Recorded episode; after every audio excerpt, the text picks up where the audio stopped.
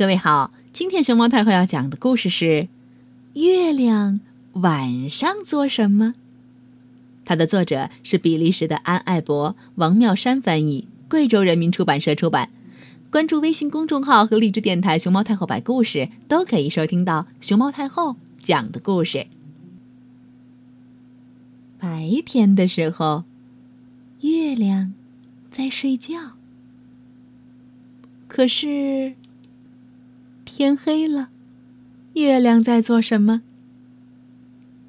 哦，一起床，他就忙着画出成千上万颗星星，绘成亮闪闪的银河。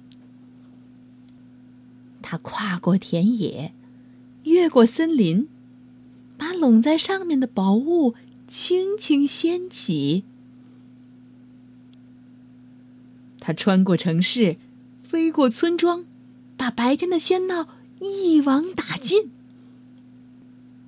他合上窗户，拉上窗帘儿。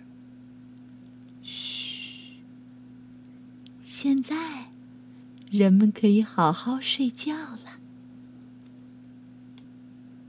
他播下美梦的种子，把噩梦关进壁橱。他给夜色蒙上谜一样的气息，他洒下露珠，装点清晨的美丽。吼吼，爱美的他还要偷空在池塘边照一照身影。嗯哼哼，天。快亮了，他又沉沉睡去了。早安，月亮，祝你好梦。